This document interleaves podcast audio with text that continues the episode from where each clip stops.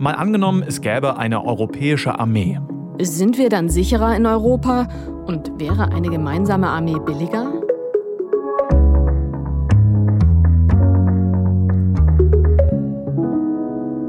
Moin, ich bin Marcel Heberlein.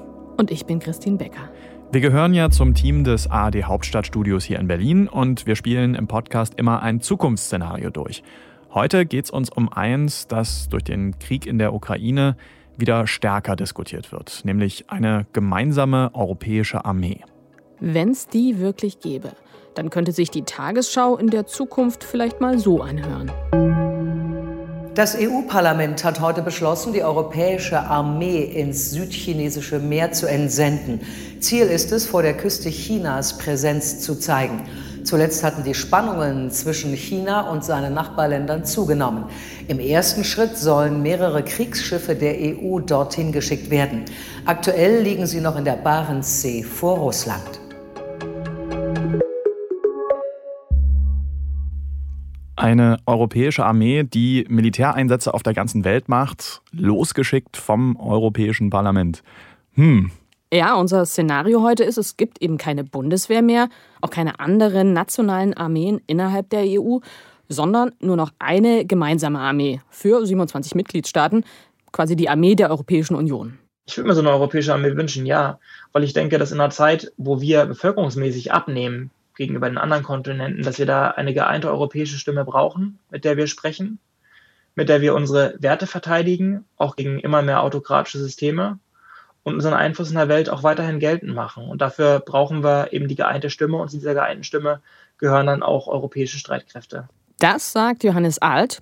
Der ist seit fast 20 Jahren Soldat bei der Bundeswehr, aktuell aber freigestellt, weil er jetzt im Bundestag sitzt für die SPD.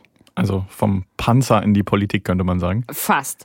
Äh, Johannes Alt ist Offizier bei der Luftwaffe mhm. und er war siebenmal im Auslandseinsatz in Afghanistan und Mali.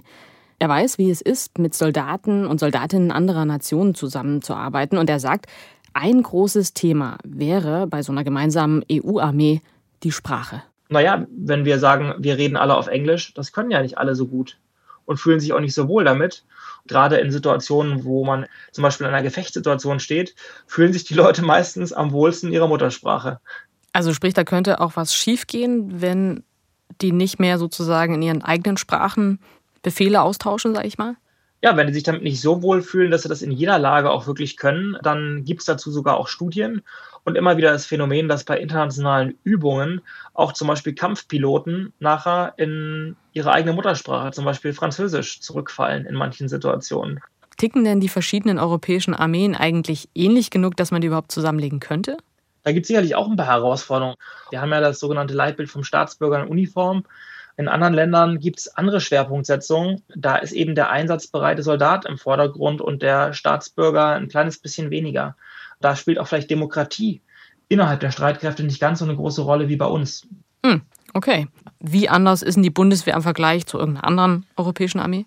Ich kenne das Befehlsrecht nicht ganz genau, aber in Deutschland kann ich zum Beispiel jeden Befehl, den ein Vorgesetzter gibt, kann gegen den remonstrieren, also sagen, das ist jetzt nicht in Ordnung, überprüft doch diesen Befehl bitte nochmal, der ist falsch aus folgendem Grund. Und dann muss der Vorgesetzte das überprüfen, kann natürlich trotzdem sagen, nein, Soldat XYZ, du musst diesen Befehl jetzt ausführen. Aber allein schon dieses Recht zu sagen, quasi ne, zu remonstrieren, ist eine Sache, die es bestimmt nicht in allen Armeen gibt. Hm, wäre Ihre Sorge dann bei so einer europäischen Armee, dass man sich eben nur auf den kleinsten gemeinsamen Nenner einigt? Das ist eben genau die Frage, auf was man sich einigt und auch was dann die Bevölkerung bereit ist zu akzeptieren. Unsere Bevölkerung will demokratisch geprägte Streitkräfte, die vielleicht auch nicht zu militärisch sind. Und das ist dann eben die Frage, was die anderen Länder bereit sind mitzumachen, die eine ganz andere Militärtradition haben, die auch nicht diesen historischen Rucksack mit dabei haben, den wir haben. Ja, historischen Rucksack. Wir als Deutsche haben ja natürlich aufgrund der Nazi-Zeit eine ziemliche Distanz, merke ich auch oft bei mir selber, ein Misstrauen. Ähm, viele haben eine Ablehnung gegenüber dem Militär. Mhm. Das ist in anderen EU-Staaten natürlich sehr anders und da müsste man bei einer gemeinsamen europäischen Armee natürlich gucken, wie das am Ende zusammenpasst. Man bräuchte auf jeden Fall eine gemeinsame Ausbildung, auch einen gemeinsamen Wertekodex. Mhm. Und man müsste quasi gemeinsame neue Traditionen erschaffen. Ja, bis hin zu den Uniformen zum Beispiel. Ne? Da mhm. hängt ja auch sehr viel Geschichte dran für jedes Land und auch da müsste man dann am Ende eine Lösung finden für eine gemeinsame europäische Armee. Absolut, das macht halt auch die Grundsatzfrage auf. Johannes Alt hat ja gesagt, er wünscht sich so eine europäische Armee, aber was ist mit seinen Kameradinnen und Kameraden? Würden die immer noch gerne in der Armee sein, wenn es eben keine Bundeswehr mehr wäre, sondern eine europäische Armee? Das habe ich ihn auch gefragt. Ich glaube, man muss ganz doll aufpassen. Soldat ist ein Beruf mit ganz, ganz vielen Traditionen. Das ist kein Beruf wie jeder andere. Ich meine, in diesem Beruf leistet man mit seinem Eid quasi die Verpflichtung, dass man im Zweifelsfall sein Leben lässt. Man hat ein ganz, ganz enges Verhältnis zum Staat und da ist eben die Frage, kann ich mich mit Europa genauso identifizieren wie der deutsche Soldat mit Deutschland oder der polnische Soldat mit Polen? Geht das denn eigentlich? Sehen Sie da noch andere Punkte, die, naja, tricky sind, sage ich mal? Naja, gibt so zwei, drei Punkte. Also ganz praktisch natürlich Geld. Ne? Also jedes Land zahlt seine Soldaten völlig unterschiedlich. Ich habe also festgestellt, dass zum Beispiel in Schweden die Offiziere ungefähr 20 Prozent weniger verdienen als in Deutschland bei selben Dienstgrad. Hm. Das ist schon eine spannende Frage, glaube ich, für jeden am Ende des Monats. Da ja. wollen Sie nicht nach Schweden wechseln, denke ich mal. Ne? Ah ja, da bleibe ich schon lieber in Deutschland. Also welche Sozialleistungen kommen damit? In Deutschland ist man in der freien Heilfürsorge zum Beispiel und äh, ist also in einem eigenen äh, militärischen Gesundheitssystem quasi. Geht also nicht zu einem normalen Arzt, sondern zu einem Arzt bei der Bundeswehr. Es gibt eigene Krankenhäuser. In Schweden gibt es das nicht. Was wäre eigentlich mit dem Essen in einer europäischen Armee? Ja, ich meine, das könnte man natürlich so regeln, dass es quasi entsprechend der Stationierungsländer unterschiedliche Speisepläne gibt. Aber da kann man schon ein bisschen witzeln. Ich glaube, wir haben sehr unterschiedliche Frühstückstraditionen. Wenn ich mal in Italien auf Dienstreise war, dann gab es dort einen Kaffee und maximal ein Croissant während bei uns das Frühstück dann doch schon mal auch Rührei und ein paar andere Dinge umfasst. Und wie wichtig ist das Essen für Soldaten und Soldatinnen? Man sagt ja immer, ohne Mampf kein Kampf. Also jedem sollte das schon irgendwie schmecken und sollte eine gute, ausgewogene Ernährung sein, um Soldaten auch fit zu halten. Bei uns gibt es ja auch zum Beispiel Fitnesskost. Das ist ein wichtigerer Faktor, als man denkt, weil viele Soldaten müssen ja in der Kaserne essen. Und da muss das auch was sein, was passt. Ich glaube tatsächlich, das Essen wäre ein Punkt, den wir europäisch wahrscheinlich nicht vereinheitlichen könnten.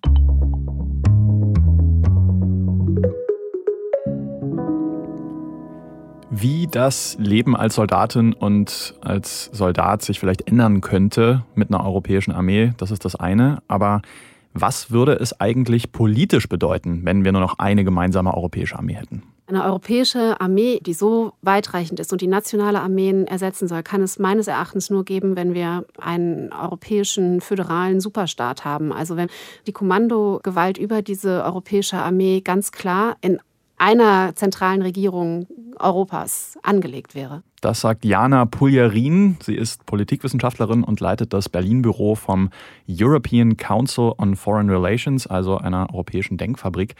Und sie meint eben, eine europäische Armee, das setzt erstmal voraus, dass Europa ein gemeinsamer Staat geworden ist, vorher schon. Sprich, so eine gemeinsame Armee würde ganz am Ende stehen wenn alles andere in der EU schon zusammengewachsen ist. Mhm, genau, zumindest wenn die Armee so wäre wie in unserem Szenario, wenn sie die nationalen Armeen ersetzt, wenn mhm. es die Einzelarmeen dann also gar nicht mehr gibt. Und da wäre ja dann auch die Frage, wie sehr redet dann das Europäische Parlament mit? Mhm. In Deutschland haben wir ja aktuell eine sogenannte Parlamentsarmee.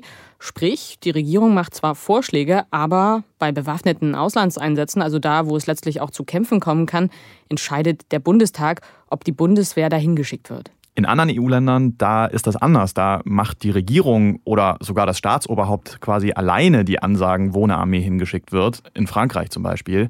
Und das müsste man dann in einer gemeinsamen europäischen Armee natürlich klären, wie das da läuft. Davon hängt dann auch ab, wie schnell es gehen kann, die EU-Armee irgendwo hinzuschicken. Wenn man da aber Lösungen findet und es gäbe wirklich diese gemeinsame Armee, dann könnte das auch die EU sogar noch mal stabilisieren, den Frieden in Europa quasi noch mal mehr zementieren, sagt mhm. auch die Politikwissenschaftlerin Jana Polierin, so nach dem Motto, wenn man jetzt sich sogar eine Armee teilt, dann werden Kriege gegeneinander natürlich noch unwahrscheinlicher. Mhm. Ein anderes Argument, das auch oft angeführt wird als möglicher Vorteil durch so eine europäische Armee, sind ja die Kosten. Also mhm. könnte man bei einer gemeinsamen europäischen Armee vielleicht massiv Geld einsparen. Darüber habe ich mit Sophia Besch gesprochen. Sie arbeitet am Center for European Reform. Das ist eine Denkfabrik zu allen möglichen EU-Themen. Und der Schwerpunkt von Sophia Besch ist Rüstungspolitik. Wenn wir uns die Situation heute angucken, dann ist die europäische Rüstungsindustrie extrem fragmentiert und aufgespalten. Also EU-Länder kaufen ungefähr 80 Prozent ihrer Verteidigungsgüter im eigenen Land von ihren nationalen Rüstungsfirmen. Und das ist natürlich extrem ineffizient und das führt zu Doppelarbeit. Also das führt dazu, dass wir viel zu viele verschiedene Panzer und Tankflugzeuge und Kampfflugzeuge gleichzeitig unterhalten. Und wir profitieren auch noch nicht genug von gemeinsamen Investitionen, zum Beispiel in die Forschung. Wir geben also mehr aus, als wir müssten. Und das führt auch dazu, dass es viel schwerer ist, gemeinsam in den Einsatz zu gehen. Wir sehen das ja jetzt im Kontext der Ukraine-Waffenlieferung, dass nicht jedes System überhaupt in Frage kommt zu einer Lieferung, weil die ukrainischen Soldaten und Soldatinnen und die ukrainischen Techniker und Technikerinnen nicht auf diesen konkreten Systemen ausgebildet sind. Und das wäre zwischen vielen EU-Armeen heute ähnlich. Das heißt, gemeinsame Verteidigungspolitik ist leichter, wenn wir uns diese Systeme teilen würden. Dann könnte eine europäische Armee auch leichter gemeinsame Einsätze machen. Genau. Weil ja dann alle die gleichen Panzer haben und die gleichen Flugzeuge und sich alle damit auskennen. Dann bräuchte man aber natürlich auch nicht mehr so viele Rüstungsunternehmen in Europa. Im Moment hat ja eigentlich jedes Land seine eigenen Firmen, die Waffen herstellen. Naja, bislang ist das ja auch Teil der nationalen Sicherheitsstrategie der einzelnen mhm. Länder, weil dann ist man nicht darauf angewiesen, dass man eben alles, was so Rüstung, Verteidigung angeht, importieren muss. Mhm. Aber mit einer EU-Armee könnte es so laufen wie in den USA in den 90er Jahren, sagt Sophia Besch. Da sind viele Unternehmen miteinander fusioniert. Seitdem gibt es da nur noch vier große Rüstungskonzerne. Und sowas könnte vielleicht auch in Europa passieren, meint sie. Es gibt eigentlich nur wenige Länder, wo die Rüstungsindustrie überleben würde. Also Deutschland, Frankreich, Italien, Schweden, Spanien, England, wenn wir England jetzt mal als europäisches Land rechnen. Wer würde dann vielleicht was machen? Also welches Land, welche nationale Rüstungsindustrie kann was besonders gut? Also es ist natürlich so, dass wir in Mitgliedstaaten Spezialisierungen schon haben, dass Deutschland gerne und gut Panzer baut zum Beispiel. Aber wenn man sich anguckt, die europäischen Rüstungsprojekte werden ja dann kooperativ angelegt. Zum Beispiel das Rüstungsprojekt, was gerade schon zwischen Frankreich, Deutschland und Spanien in der Planung ist, nämlich das neue Kampfflugzeug. Das wird zwischen diesen verschiedenen Firmen gebaut. Ein Land kann besser Flügel, ein Land kann besser Motoren, ein Land liefert die Fenster. Und so könnte man sich das dann wahrscheinlich konkret vorstellen. Das klingt eigentlich ziemlich sinnvoll. Jetzt nochmal die Grundsatzfrage, die wir vorhin schon kurz aufgeworfen haben. Würde man dann unterm Strich wirklich viel Geld sparen können? Also da gibt es verschiedene Studien, auch gerade zum Thema europäische Armee, und die einen sagen, damit könnte man vielleicht so 20 Milliarden Euro einsparen, mhm. Minimum. Mhm. Die anderen sprechen sogar von über 100 Milliarden. Also richtig viel Geld auf jeden Fall. Ja, aber es ist leider eben am Ende nicht ganz so einfach, sagt Rüstungsexpertin Sophia Besch. Was wir damit erreichen könnten, ist, dass wir effizienter Geld ausgeben. Und das ist keine Garantie dafür, dass wir tatsächlich Geld sparen. Denn wenn wir uns das vorstellen, dass wir als ein geeintes Europa mit einer Europaarmee uns ja auch auf eine gemeinsame Bedrohungswahrnehmung einigen müssen, dass sich alle sicher fühlen müssen und geschützt fühlen müssen durch eine Europaarmee, dann kann es sein, dass es für Deutschland bedeutet, dass wir mehr ausgeben müssen, weil eventuell für uns die Bedrohungswahrnehmung dann steigen würde. Okay, das hieße sozusagen Deutschland oder auch, sagen wir mal, Spanien, das ist ja am anderen Ende von Europa von hier aus gesehen, müssten sozusagen auch auf das reagieren, was zum Beispiel eben die Polen empfinden in Sachen Sicherheitsbedürfnis und dementsprechend müssten vielleicht alle mehr Geld geben, als sie das aktuell tun. Genau, Spanien müsste eventuell Geld ausgeben, um Russland an der Ostflanke abzuschrecken und Schweden müsste eventuell Geld dafür ausgeben, in Afrika Krisenmanagement zu betreiben. Und wir müssten vielleicht mehr Geld dafür ausgeben, im Indo-Pazifik maritim Präsenz zu zeigen. Okay, das heißt übersetzt? Das heißt, wir müssten zum Beispiel das tun, was gerade Frankreich und England tun, nämlich da ähm, in militärischen Übungen versuchen, China abzuschrecken davon, die eigenen territorialen Ansprüche da geltend zu machen. Okay, und da sind wir aktuell nicht so richtig dabei. Da haben wir aktuell eine Fregatte hingeschickt, aber da könnten wir sicherlich noch viel mehr leisten, wenn wir unsere Bedrohungswahrnehmung an die von Frankreich zum Beispiel anpassen würden. Könnte es sein, dass bei so einer europäischen Armee am Ende sogar rauskommt, dass auch Deutschland in deutlich mehr und in deutlich anderen Konflikten mit dabei ist als heutzutage? Absolut. Und das kann ich so klar sagen, weil man das ja heute schon sieht. Denn wir sind ja sozusagen schon ein paar Schritte auf den Weg in Richtung Europaarmee gegangen. Wir haben ja schon ganz enge Integrierung von unserer Verteidigungsplanung und von unseren Streitkräften über die EU und vor allen Dingen auch über die NATO. Und das bedeutet, dass wir schon ganz häufig in Einsätze gegangen sind, in die wir vielleicht von alleine nicht gegangen sind. Also in die wir gegangen sind, weil wir die Bedrohungswahrnehmung unserer Alliierten, zum Beispiel Frankreich in Mali oder Amerika, ist jetzt nicht in der EU, aber in der NATO, Amerika in Afghanistan oder Irak, ernst genommen haben. Und das wäre sicherlich dann auch in der Zukunft so. Das lässt sich ja auch jetzt gerade im Ukraine-Konflikt sehen, dass wir die Bedrohungswahrnehmung da ernst nehmen. Und ich halte das für absolut richtig, dass wir das so tun. Wir teilen eine Bedrohung. Wenn unsere Nachbarn sich nicht sicher fühlen, dann können wir uns auch nicht sicher fühlen. Okay, also es kann sein, dass mit einer europäischen Armee dann deutsche Soldatinnen und Soldaten am Ende sogar an mehr Kriegen und Konflikten beteiligt werden als bisher und potenziell auch mehr von ihnen dann sterben. Das ist auf jeden Fall denkbar. Und sowas könnte dann natürlich auch zu einer Zerreißprobe werden, nicht nur für Deutschland, sondern für Europa, wenn man sich da eben vielleicht nicht einig ist. Also welche Kämpfe will man wirklich kämpfen? Mhm. Waffenexporte sind ja so ein anderes Thema, das jetzt schon sehr strittig ist in der Europäischen Union. Wie streng soll man da sein? Da müsste man sich dann auch einigen in der EU auf einen einheitlichen Ansatz. Gar nicht so einfach. Ja, also das hängt dann natürlich auch von der Mehrheitsmeinung in Europa ab. Und mit so einer europäischen Armee könnte es dann unterm Strich anders kommen, als sich das viele in Deutschland vielleicht wünschen. Also, dass wir möglicherweise an mehr Kriegen beteiligt sind und auch mehr Waffen exportieren.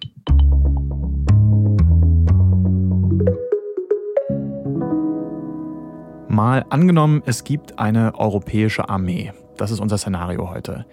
Wir haben über viele Aspekte da schon gesprochen, aber über die NATO haben wir noch gar nicht so richtig geredet. Das sollten wir jetzt mal ändern.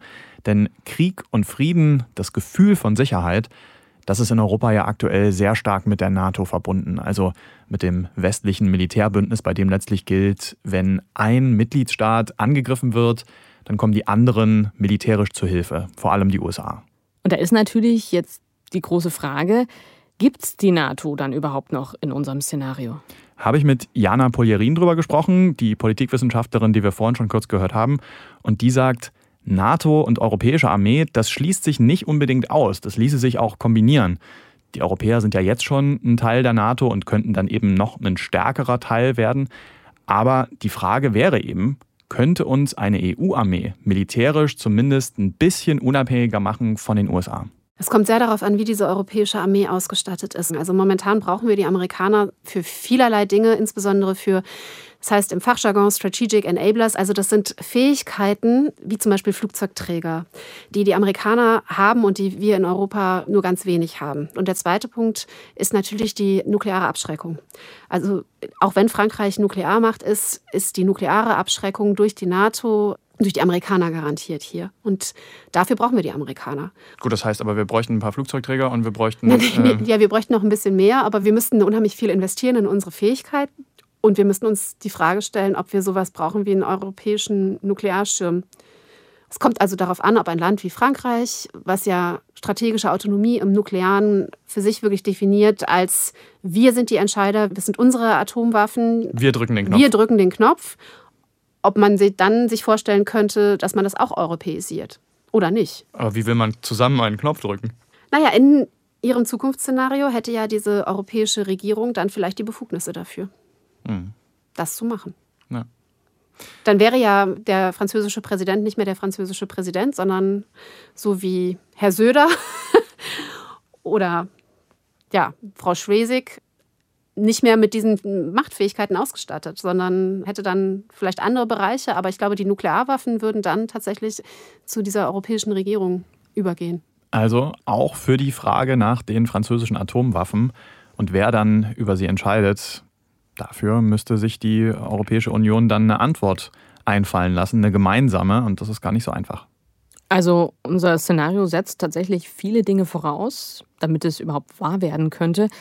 Lass uns da nochmal drauf schauen. Also lass uns mal einen kurzen Realitätscheck machen. Naja, man müsste auf jeden Fall mal das Grundgesetz ändern und mhm. die europäischen Verträge. Ist jetzt hm, auch keine Formalie, würde man ja, sagen. Ja, hm, nicht ganz so easy, ne? Und man müsste tatsächlich eine echte gemeinsame EU-Regierung schaffen. Vielleicht wäre das dann eine Weiterentwicklung der EU-Kommission, wie wir sie heute haben. Mhm.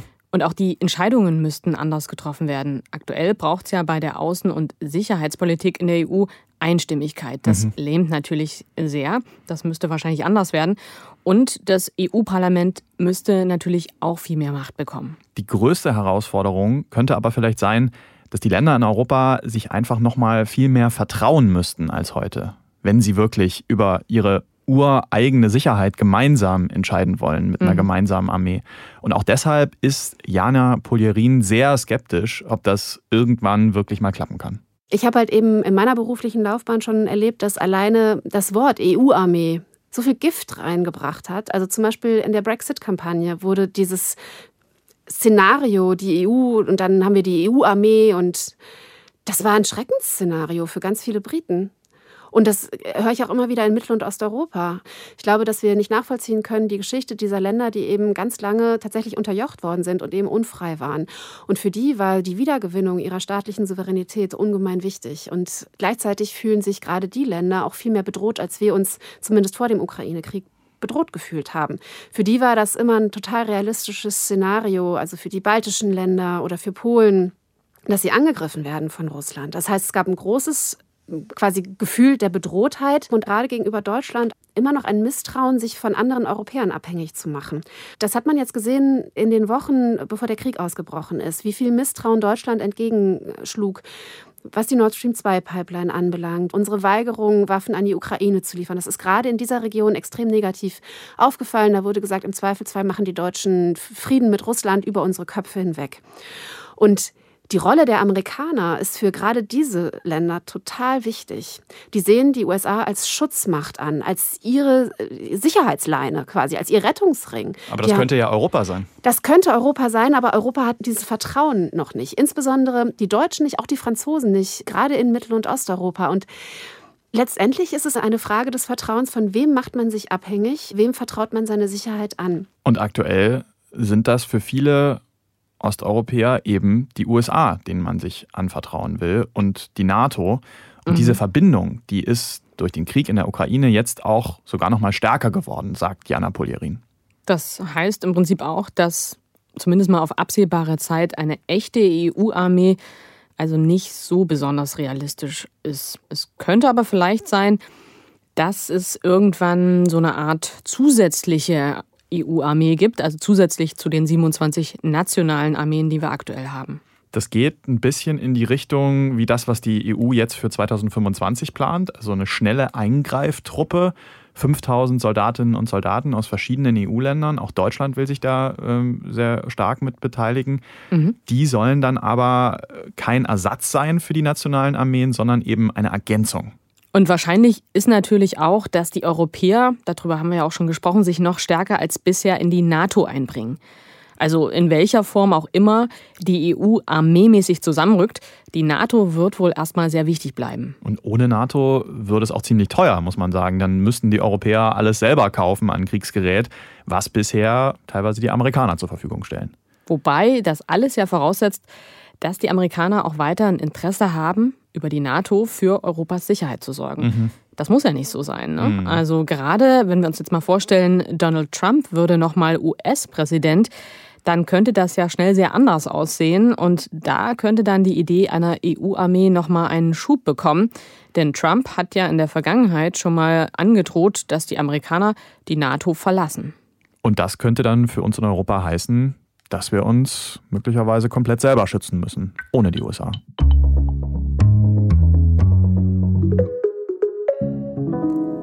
Eine gemeinsame europäische Armee. Zu diesem Szenario haben wir ja heute viel besprochen, Marcel. Jetzt lass uns noch mal zusammenfassen. Wie könnte es laufen, wenn das Realität würde? Im besten Fall vielleicht so. Eine europäische Armee bringt mehr Sicherheit für uns, nach innen und nach außen. Ein gemeinsames Militär schreckt andere besser ab und eine EU-Truppe verbindet auch die EU-Staaten noch stärker miteinander. Das sichert den Frieden innerhalb von Europa. Statt vieler verschiedener Waffensysteme gibt es eine einheitliche Ausrüstung. Das spart Geld, gemeinsame Einsätze werden leichter und die Armee wird schlagkräftiger. Europa ist weniger von den USA abhängig und kann besser selbst für seine Sicherheit sorgen. Das ist eine Richtung, in die es gehen kann. Es kann aber auch ganz anders aussehen. Eine europäische Armee muss auf die Sicherheitsbedürfnisse aller EU-Länder eingehen. Deshalb ist die Truppe deutlich häufiger im Einsatz. Auch deutsche Soldaten und Soldatinnen müssen in mehr Kriege ziehen, mehr von ihnen könnten sterben. Das kann zu Konflikten innerhalb von Deutschland, aber auch in der EU führen. Um mit anderen Militärmächten mithalten zu können, muss die europäische Armee immer stärker aufrüsten. Das ist teuer und aufwendig. Außerdem exportiert die EU mehr Waffen in die Welt, die nicht unbedingt friedlicher wird. Wie es am Ende wirklich kommen würde, wenn wir eine europäische Armee hätten, das wissen wir natürlich nicht. Was wir wissen ist, wir sind am Ende von dieser Folge angelangt. Wenn ihr euch für militärische Fragen interessiert, dann können wir euch noch einen anderen Podcast empfehlen, nämlich von unseren NDR-Kollegen, den Podcast Streitkräfte und Strategien. Hört doch da mal rein. Da geht es auch um die militärische Lage aktuell in der Ukraine. Und wenn ihr Feedback habt für uns oder Vorschläge für neue Szenarien, dann schreibt uns doch gern an mal angenommen.tagesschau.de. Wir freuen uns und bedanken uns jetzt erstmal fürs Zuhören. Danke euch, bis bald. Macht's gut. Ciao.